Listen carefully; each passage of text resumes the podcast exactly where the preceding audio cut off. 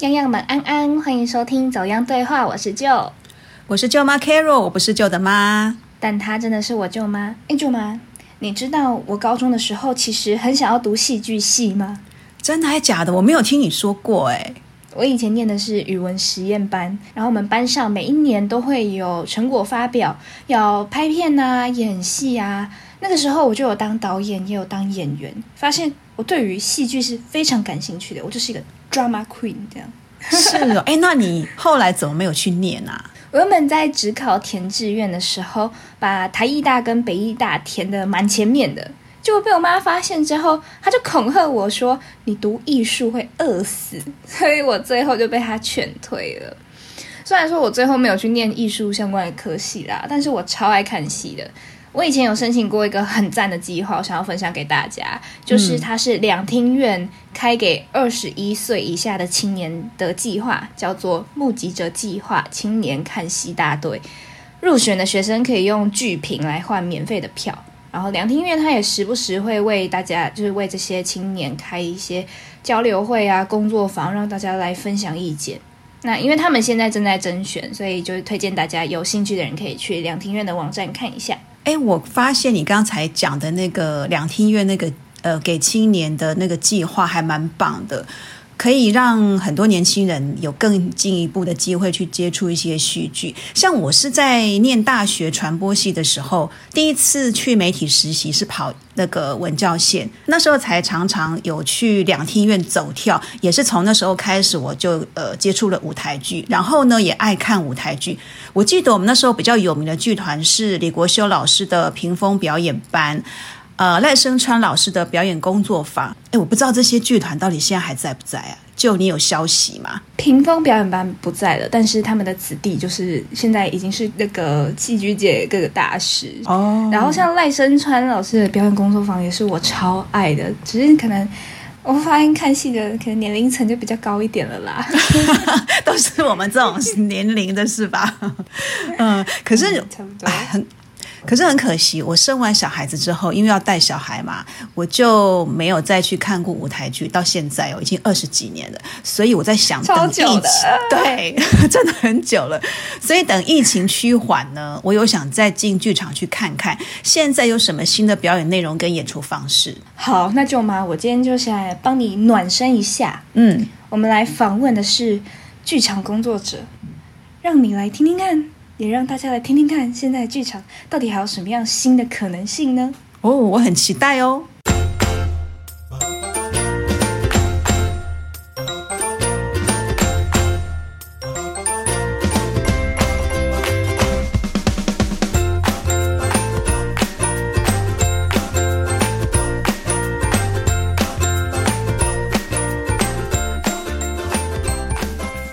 我们今天邀请到的来宾是剧场编导蒋真云，大家都称呼他为蒋蒋。Hello，蒋蒋。Hello，大家好。蒋蒋在大学的时候念的是福大英文系，然后硕士的时候到了英国的 Middlesex University 读剧场编导艺术。二零零三年起就旅居澳门发展长达十八年。以编导、演员、翻译、游行策划、制作人等等的身份，参加非常多的国际级艺术节活动，算是周游列国。然后到了前年才回到台湾定居的。那我自己是蛮好奇的，讲讲你一开始不是戏剧相关的科系出身，你怎么会在大学毕业后选择到国外读剧场编导艺术的硕士呢？嗯，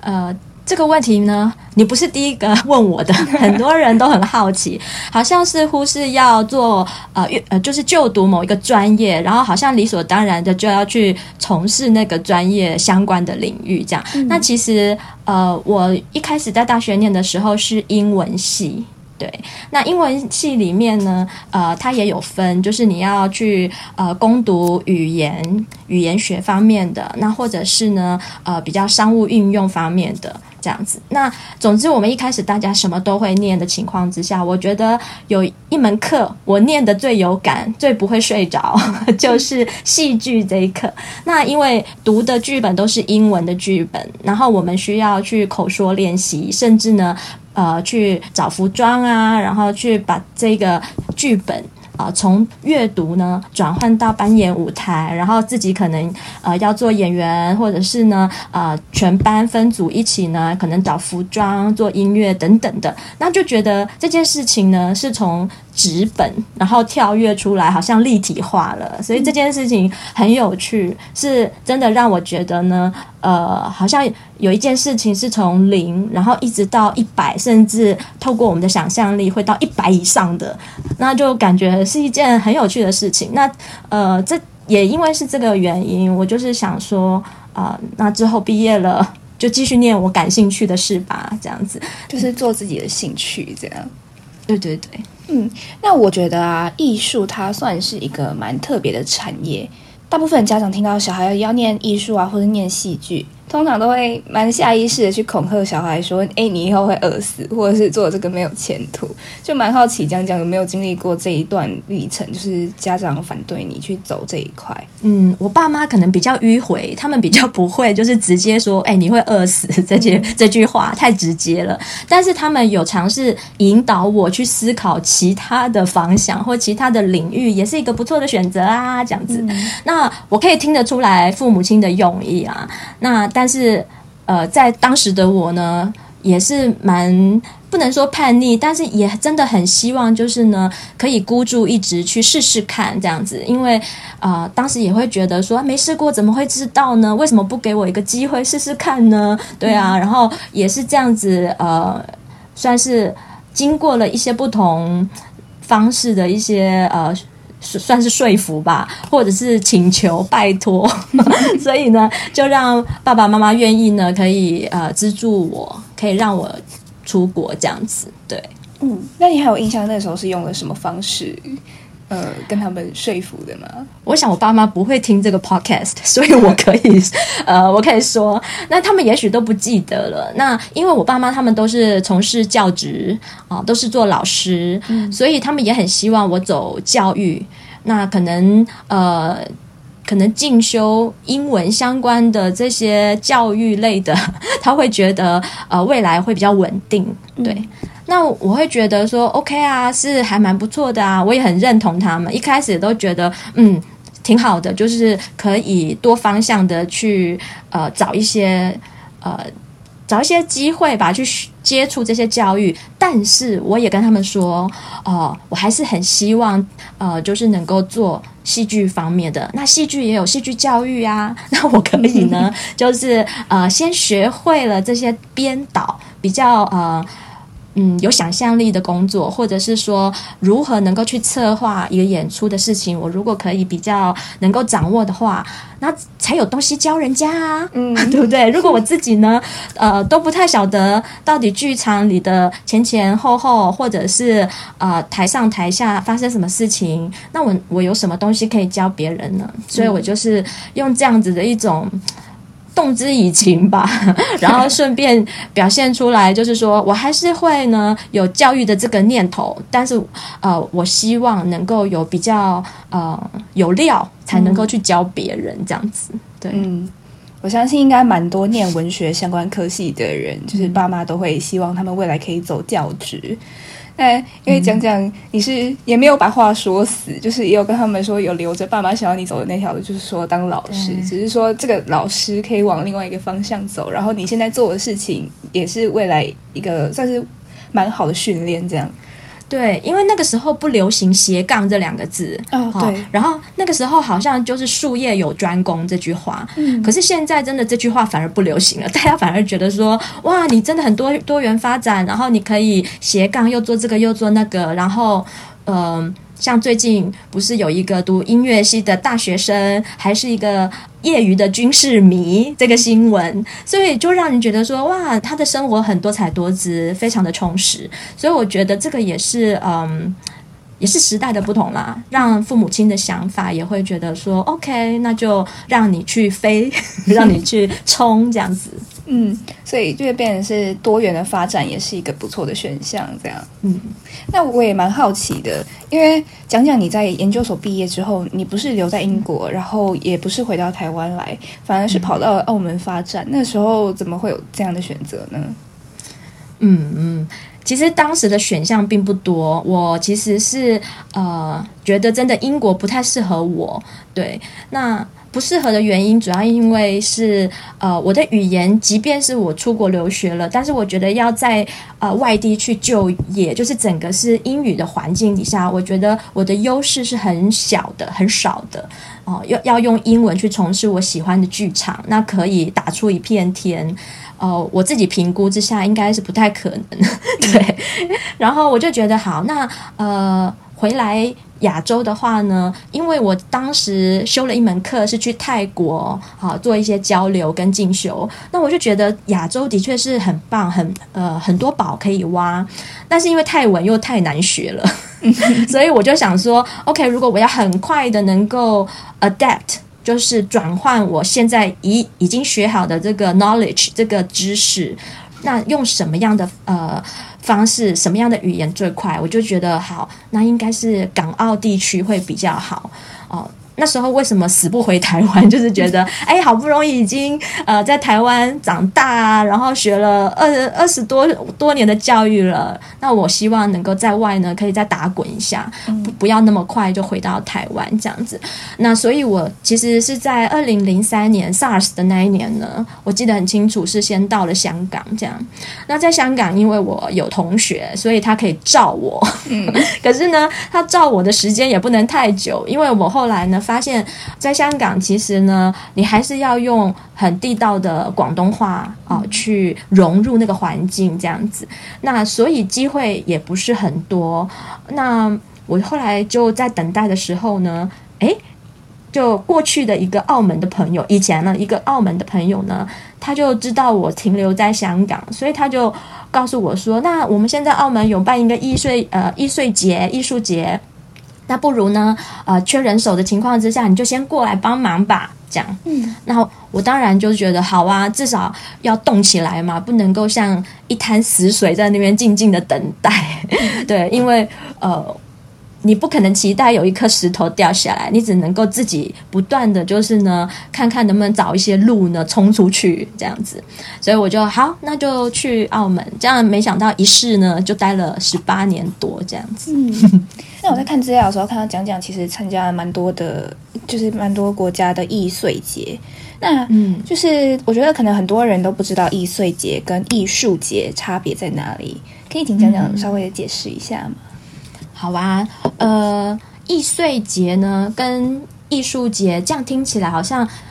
很快听过去呢，你会觉得嗯，你在说什么呀？对，就可能会说错，对，是不是有听错？那个“岁”又是哪个“岁”呢？这样子，就一一般人来说，不，如果不是在常常关注舞台剧啊、剧场的话呢，可能会不知道这样子。然后，但是听过去，他也觉得没所谓的，他觉得都差不多。嗯，对。但是如果用英文来看的话，或许会比较容易去明白。艺术节通常就是用 art a r t 这个英文，那易碎节它是用 fringe。F R I N G E 这个这个英文单字，对，那这个 art 呢？它好，我好像是英文小老师哈，我现在讲一下你的专业英文。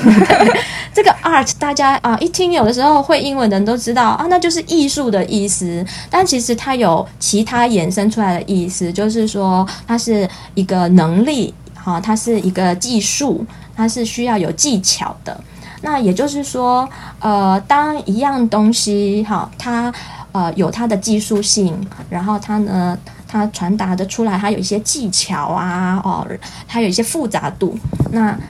呈现出来一个比较完整的状态。那它就是一门艺术。那这个艺术节呢，它需要就是参与的团体，也就是有这样的一个特质。可能他他这个团体已经比较成熟了、稳定了，然后有一定的这个呃演出量哈或作品。那也可能是有口皆碑，好在行行业的行内啊，或者是国外啊获奖啊之类的这样子。那这样子的话，他们这些团体呢，呃，会被受邀到这个艺术节去演出，代表说，哦，他们的作品呢，的确是呃有一定的认可度。这样，那说到刚刚另外一个艺术节 Fringe，那它就是相对来讲，那不是说它不好，或者是它呃，嗯，或者是说它怎不怎么说不好看？对，不不是这样子，而是是它比较多元，而且呢，它比较。呃，虽然不成熟，可是有很多实验性的东西出现，所以有一些时候呢，像呃，我们用我我我我有时候很喜欢用菜来比喻，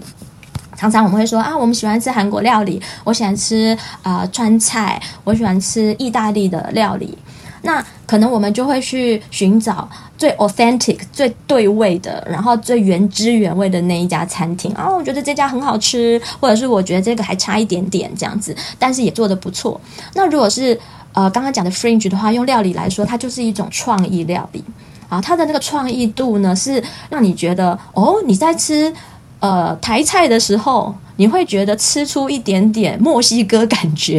或者是呃，你可能在吃韩菜的时候，又会有一种呃，可能跟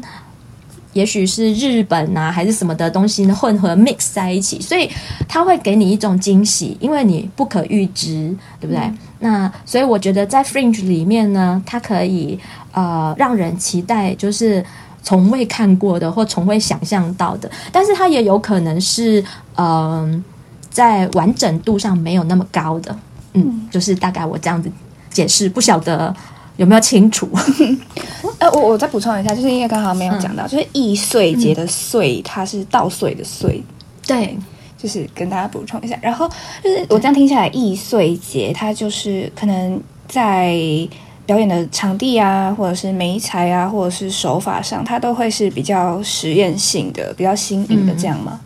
对，甚至表演的呃人啊，表演者也可以是很年轻的。对，但是这也不是绝对的。像在国外的一些易碎节呢，也会有一些呃年龄长者的呃一些剧团啊，或者是全部都是女孩子的剧团啊。对，所以各式各样都可以，只要他们有自己的一个。论述有自己的一个理由，为什么要这样子做？好，我们这群人走出来是呃带出了什么样的精神或者是价值？好，或者是想要传达什么讯息？只要他们清楚就 OK，这样子。嗯嗯，好，那呃，因为要会想，嗯，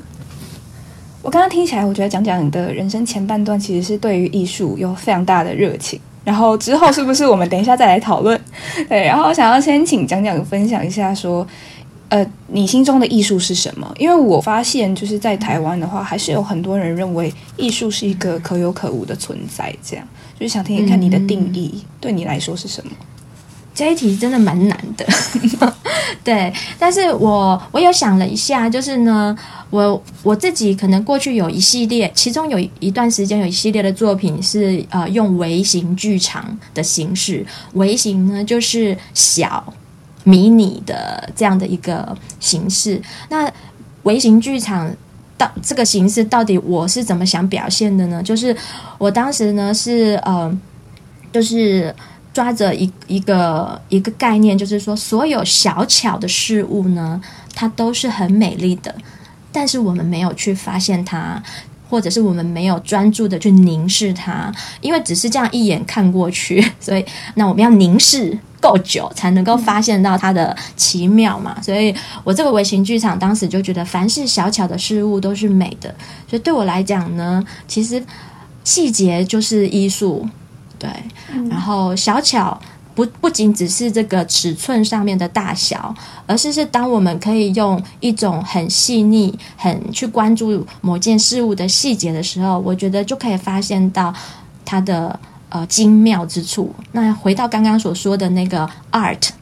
对，就是。那个 art 它是一个功夫，它是需要时间，它是需要精神去累积的。所以，当你有足够的时间跟精神放在某一个人事物上的时候，那它就会产生出一种。Art 的感觉，一种艺术的感觉。但是当然，呃，如果只是存在我自己心里的话，嗯，OK 啊，就是我觉得美就够了啊。我主观的意思觉得美就是美。可是如果我要把我心中的这份艺术传达给别人，让别人也是认同是艺术的话，那也必须要透过就是刚刚说的那一个 art 那个技巧那个技术，然后去完整的表达，或者是说要透过一种。也许是特殊风格的形式的表达，要让人家产生共感，就是别人要起得了共鸣，他才能够成为他的艺术，他者的艺术嘛。对，所以呃，我可能是用了比较长的几句话来表达我心中的艺术，大概是这样子。那还有一个问题就是，可能比较实际面来看，就是因为线上呃，因为现在我们有很多的线上影音串流平台嘛，就是有很多的戏剧，然后再加上其实现在公视也有在做录影，就是录影这些表演艺术录下来，让大家可以在家里看，叫做公视展演厅这样。嗯然后现在的电影产业也很发达，就是我每天什么时候想看电影，我就随时出发去看。但是剧场表演它不太一样，通常都是有售票的问题嘛，就是可能要提前一阵子去买票，然后也有场次比较少，就是可能错过了这一天之后就没有场次了，可能下一次要看又要过了几年之后这样。嗯那你觉得有哪些特质是剧场表演独有的，没有办法被取代的呢？我觉得独有的就是 life，就是那个现场感。嗯，对，它完全没有办法被电影、电视，呃，或者是转播，甚至直播也都感觉不一样。对，直播虽然是马上播给你看现场发生了什么事情，但是你人真的待在那个现场去。呃，直接更直接的去感受到那个整个的空间，整个的那个氛围，那完全是另外一回事。所以我觉得它是不能取代的，但是无可避免的，它是小众的，对，它是呃相对来讲，呃像国宝一样需要去被保护的。所以，即便是需要提前两三个月去排队。也也很值得的，我会觉得，但是他必须要就是呃人啊、就是人要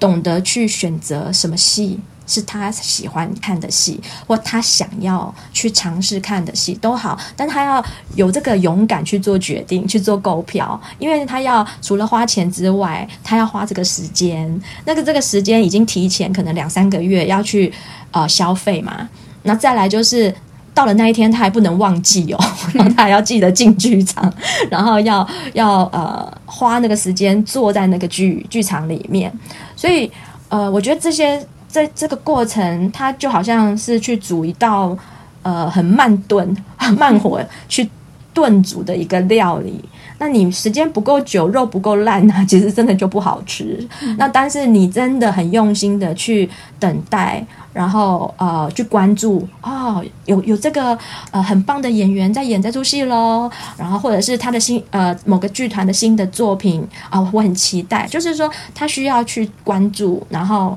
他需要去嗯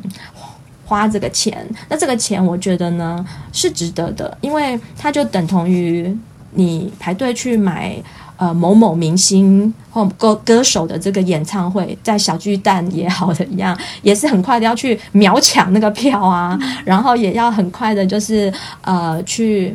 可能是排队也好，或是霸位也好，总之他的那个精神消耗是一样的，只不过呃，为什么为什么现在的观众他他选择的是电影而不是剧场？这个才是我们要思考的。嗯。对，因为都是艺术，都是呃很值得去呃去花花时间去看的。但为什么是这样？对我觉得要思考的是另外的一件事情。我觉得有些人也会觉得说，我可能因为一出戏可能就是一个半小时起跳嘛，或者是长一点的就到三个小时这样。就是有些人会觉得我要花这么久的时间，然后坐在那里看着台上，好像会觉得有点呃受不了。或者是有点贼被掉这样，现在现在是不是有蛮多的剧场表演，并不是像我们一般想象的，就是坐在那边就好了？哦，对呀，现在的形式实在是太多了。呃，如果说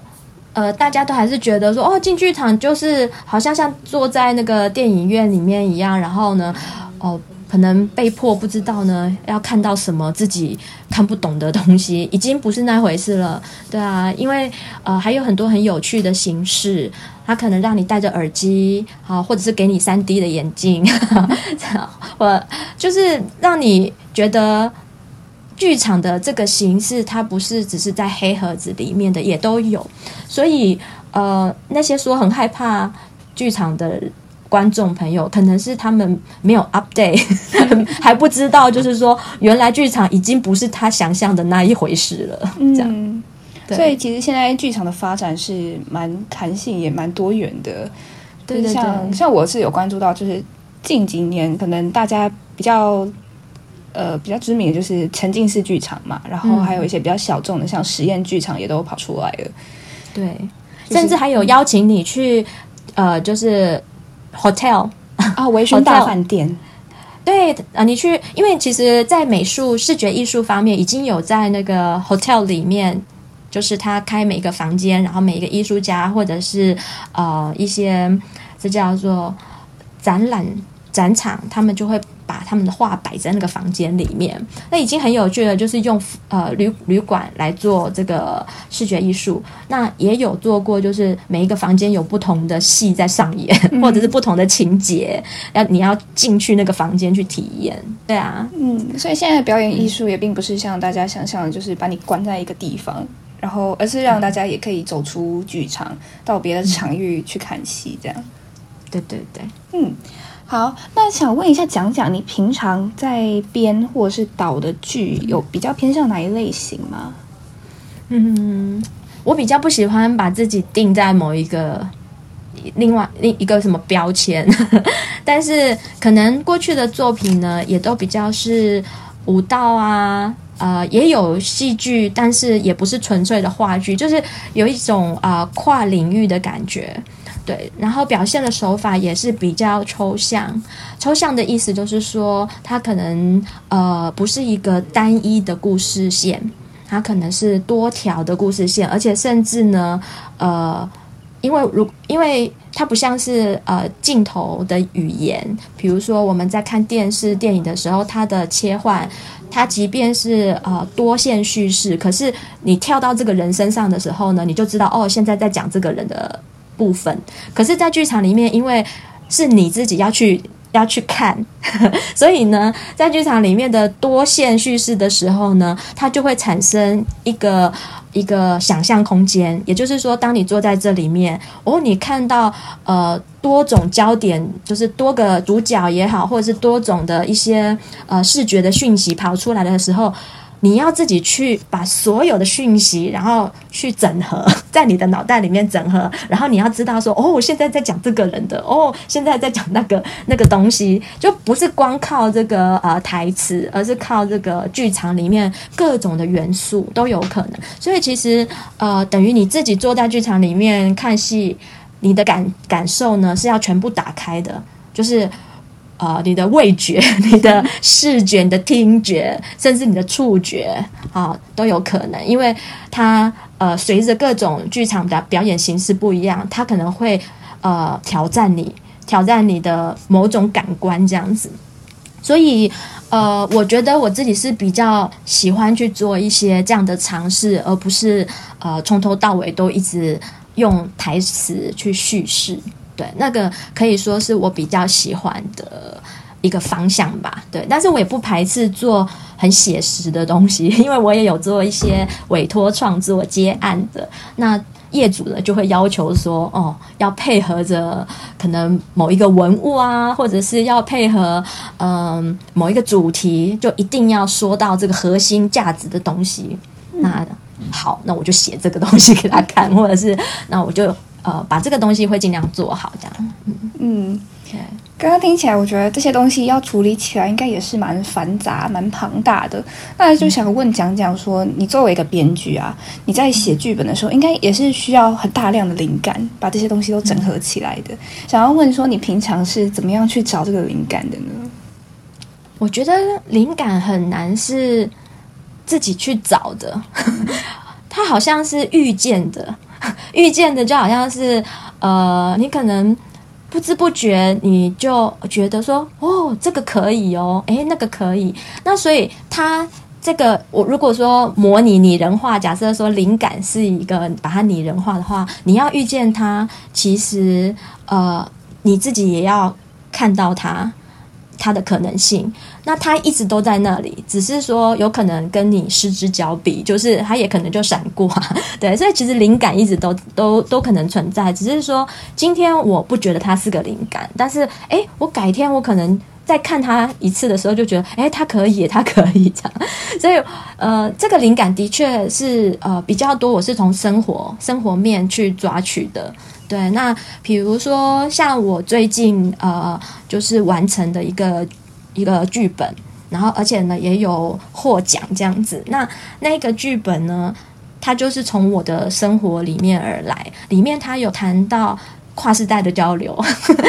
可是呢，很好玩的是，我是用大自然里面的呃蚂蚁，就是昆虫啊，还有树木，还有一一个小孩，只有一个小孩，就是用这样的一个方式呢，写了一个剧本，然后呃做做做出我觉得会想想要传达的一些跨世代的讯息，这样子，那。呃，跨世代的讯息，那个世代小孩就是比较年轻的世代，然后那些长者就是那些老树，还有那些昆虫，然后就我觉得自己还蛮蛮喜欢的，对对，嗯，如果是比喻成我们节目的话，舅妈就是那一棵老树了，它还不行，它还不够老，它它可以做里面的有一朵花，嗯，对，蛮有趣的。而且你刚刚有说到，就是看。看你的戏的时候，可能需要五感全开，就是要把它整个整合起来。那你会害怕说，你的观众会看不懂你想要表达的讯息是什么吗？如果是以编剧来讲的话呢，我就不太会，不太会觉得呃有这种什么对方看不懂，因为我自己在写的时候，首先要让我自己看得懂，所以我是第一个观众，我是第一个读者，所以一定要先。过这一关嘛？那呃，先让我自己呃读懂，而且符合我自己的这个可能逻辑呀，或者是自己的想象之后，我就会放下来。我会觉得要扮演上舞台的话呢，让观众看懂是导演的工作，不是我的工作。对，那好，那我现在如果又转换转换我自己是导演的身份的话，我会不会担心观众看不懂呢？我会，但是呢，我会有一点留意，但是我也不会太 care，就 就是说，它介于中间。因为如果我完全做一个呃让观众都懂的戏，我可以觉得，我会觉得说，那可能是有点低估了观众，因为在观众群里面，呃。有可能是各式各样，他们的脑袋里面在想什么，我们都无法清楚。所以，我们应该要做出来导呃，在舞台上扮演的是一个有想象力的呃有想象力的作品，然后让那个有那份想象力是呃不是塞得很满的。如果说。看得懂，我会觉得那个意思是我把台词可能讲很多很明白，让你知道我在讲什么啊，或者是呢，我的动作很多，然后很细，然后甚至边说的时候还要边有动作，像 rap 一样。那我觉得，或者甚至还要打字幕吗？就是说这些你太顾虑他们懂不懂这层的时候呢，其实呃，一方面低估了他们，他们二方面呢，在这个。美学上面，可能你就会呃有一些缺失，所以我会希望能够做到我自己呢，呃，嗯，我自己觉得他在美学上面是有一定的、有一定的美感，好，然后那个美感，即便是抽象的，但是那个呃落差，所谓的落差，就是因为我们要有想象力，就要拉出一个空间出来。那既然要有空间的话，它就必须要有一个高低差。或者是一个前后差，才会有一个有一个空间，这样你明白我的意思吗？所以这个落差呢，是呃导演或者是演员们跟观众的一个距离，是一个需要。对，所以我我觉得，嗯，想有想象力的戏会好过一一出看得懂的戏。嗯。所以说，如果要完全的顾虑到人家看不看得懂，就可能会变成是他的资讯量会很大，或是透过各种不同的方式去想办法让观众看得懂，然后完全懂你现在在干嘛。但是以你们来说，你会觉得应该要留一段想象力，就是各自每一个在这个剧场里面每一个人都要有他自己保留的那个想象力，然后去诠释现在所看到、所感受到的东西。这样，bingo。对，因为就好像呃中国山水画的留白一样。嗯，那那个白真的是白吗？其实不一定，它可能是烟雾啊，那个白云，它可能是呃雨后的一些，或者是江面呃泛起来的一些水雾，也很有可能。所以那个白，那个留白的是很有想象力的。所以我觉得，呃，我觉得是有一些。所谓有想象力的这句这个形容词其实是很抽象的，但是跟随着不同的导演他的手法、他的风格、他的表现形式呢，会让这个想象力变得很多元。所以我觉得，嗯，观众啊，应该是要很欢迎各种不同有想象力的戏。嗯，对，所以在看戏的时候也真的不用太纠结，说，哎，啊，刚刚他那个是在讲什么？好想知道导演那个到底想干嘛什么的。应该说，对啊，嗯，就一百个人去看同一出戏，就会有一百种不同的看法，这样。嗯，那其实，在剧场工作里面，应该有非常多的现实面要去考量，对吧？嗯，就是因为大家也都知道，剧场工作者的收入可能不太稳定啊，然后再加上戏也会有档期，是不是就会有蛮多人是为了他的生活生计，在这个档期中间去兼差呢？我相信有吧。对，应该是应该是会有一些人很想要转换跑道，或者是不知所措，甚至是呃做了一些可能以前都没有想象到自己会去从事的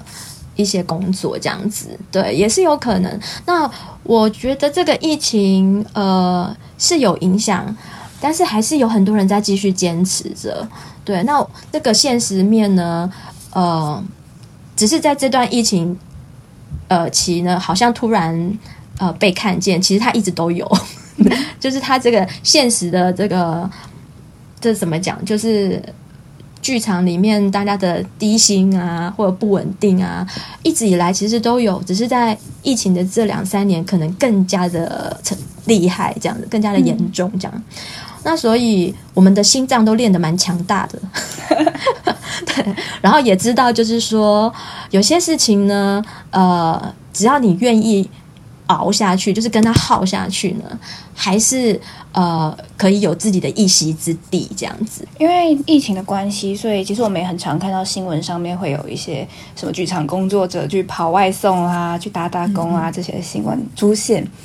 那但是因为像蒋蒋说的，就是可能这个。这个状况并不是只有疫情间独有的，而是说过去的这些剧场工作者，很常是为了要坚持自己在剧场的这一份初心啊，这一份热血，而去打打工，然后赚点零用钱，想办法让自己生存下去，再来做一出好戏。这样，对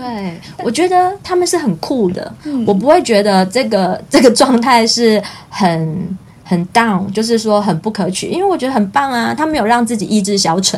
他让自己呢动起来，好去做呃一些外卖外送也很好啊。然后你其实呢每一份工作，如果呃用一个乐观的角度、积极的方向去想的话，有可能你在舞台上面你会诠释一个外卖员啊。嗯，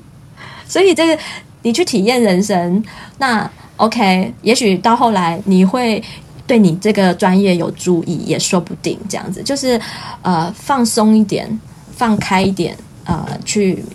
去接受一些事情，对，嗯，所以就是每走过一步路，或者是每经历过的一段历程，它都会变成生活中的养分，或者是在剧场上的一些新东西，这样。对对对，有的时候是自己要这样告诉自己，才能够坚持下去。但是当别人这样子跟我说的时候，我会说，我会觉得说那是个屁。对对对对啦，所以呢，这句我觉得是要自己真的呃对自己说，然后打强心针这样子。嗯，我相信现在还是会有非常多的年轻，然后有热情的学子们，就是想要进到剧场去抛头颅啊、洒热血的。那作为一个剧场界的前辈，你有你有觉得有什么事情是大家在真正的进入剧场工作之前要先知道的，或者是先做好的心理建设吗？嗯，我觉得不用呃给自己很多的框架或者是很多的担忧，我觉得就去试吧，就去很大胆的去呃尝试离开舒适圈。那甚至呢，就是有很多人呃。在做的事情，你去试试看；但是很多人不做的事情，你也在安全范围内呢去尝试体验看看，我觉得都挺好的。然后想做什么就去做，这个是很重要的。然后呢，最好在做完之后也可以做一点点的，嗯，花一点点时间去做一点反思，因为你毕竟花了这个时间、精神去尝试、去体验了，那不能够就丢在一边不管，而是你要去想。嗯，我花了这段时间去做、去体验，那我得到了什么？然后我认可的是什么？我肯定这件事情带给我的正面的东西是什么？我觉得要要花一点点时间去 review 一下，但是也不用太严苛，对对，但是要去想一下为为了什么而做，这样。嗯，这是你给这些年轻学子的建议嘛？那如果说是给你自己呢？就是如果说你可以回到决定踏入剧场的那一年。你会跟自己说什么吗？如果遇到过去的我，我应该会说：可以追求理想，但是不要呃追求完美，也不要跟别人比较，也千万不要跟自己计较。不要跟别人比较呢，是呃相对来说比较容易理解。但跟自己计较是什么？就是因为我们常常都会有很多的那个小剧场，内心小剧场。然后就会想说：“哎呀，要是呢，我当时怎么做就好了。然后呢，为什么我不这么做？你你就是会跟自己好像在否定自己嘛？好像做过的事情，你并不觉得自己是值得的，自己是应该接受这个赞美的。那我觉得这个就是计较啊，因为有些时候呢，呃，太过严苛的看待自己。”看起来好像是呢，呃，一种追求完美，或者是希望自己可以达到百分之百。可是那个计较，呃，反而有的时候会伤了自己。对，应该要可能呃抱抱自己啊，好，或者是嗯拍拍自己说，其实你做的很好了。虽然呢还没有做到可能当初想象设定的那个目标，但是还有时间，还可以去 try。对，那所以这个跟自己计较，就是呢，可以呃稍微放轻松一点，对，认可自己啊所做过的努力，这样。那我们非常谢谢今天讲讲的分享。那今天讲讲其实也有带着他的新戏要来跟大家分享。那我们请讲讲来介绍一下这一出戏。好啊，呃，这一出戏呢，剧名是《妮妮的小秘密》。那妮妮呢？啊，是一只很可爱的小老鼠。那它跟它的爸爸妈妈呢，就住在某个人的家里面。但是它呃被保护的很好。在那到底它的小秘密是什么呢？啊，我在这里呢，可以先呃不那么详细的去诉说。但是这个秘密呢，其实是有一点让让人害怕的，有一点让让人呃让这个妮妮伤心的。所以我们一起呢来。看看他的秘密是什么，甚至呢能够感受它，然后也可以呢，除了理解它之外呢，也可以把这样的一个秘密，哎，放在自己的身上。万一我自己有一天哦也发生这样的事情，我会怎么处理呢？这样子，所以这一出戏呢，它的主题是呃，希望能够让小朋友留意到身体的界限，也就是保护自己的身体，不要轻易的呢被。别人触碰，要摸你的身体，要碰你的身体，一定要经过你的同意哦。那比较就是用大人的话来说的话，就是我们希望小朋友也可以能够体验到身体同意权的重要性，这样子。嗯，那这个的演出呢，很快就要开始了，是在七月的呃九号跟十号，星期六跟星期日。然后我们一天呢都会演出两场，那希望呢就是爸爸妈妈可以带着小朋友亲子一起共赏。妮妮的小秘密。嗯，那你们是不是有一个公益套票认购呢？因为呢，想希望推广这件呃这个有意义的戏，所以呢也有做出公益的认购，也就是让有一些人呢他没有时间，或者是自己也没有小朋友哈，觉得自己好像不太适合，可是呢认同我们呢想要传达的这个讯息的人，他们就可以呢来认购这个套票组，那然后呢呃就可以呃交由这个社服的团体去邀请。啊适合的一些家庭亲子家庭来看戏。那什么样的家庭？也许是低收入呃低收入户啊，或者是单亲家庭啊，也或许是呢真的呢呃有需要接触，但是他们没有能力购买的。那这些人呢呃就会透过社服的团体来邀约这样。我们也会把这些资讯，就是一般购票然后公益认购的这些东西，我们会放在资讯栏里面，到时候有兴趣的人可以点进去看一下。那我们今天就真的非常谢谢蒋蒋来上我们的节目，也谢谢各位观众的收听。如果你喜欢我们的节目的话，请在各个收听平台按下订阅或追踪。如果你是在 Apple Podcast 收听的话，请帮忙按下五星评分，也写下你喜欢这个节目的原因或是建议。别忘了要把节目分享给家人跟朋友哦。怎样对话，我们下次见喽，拜拜，拜拜。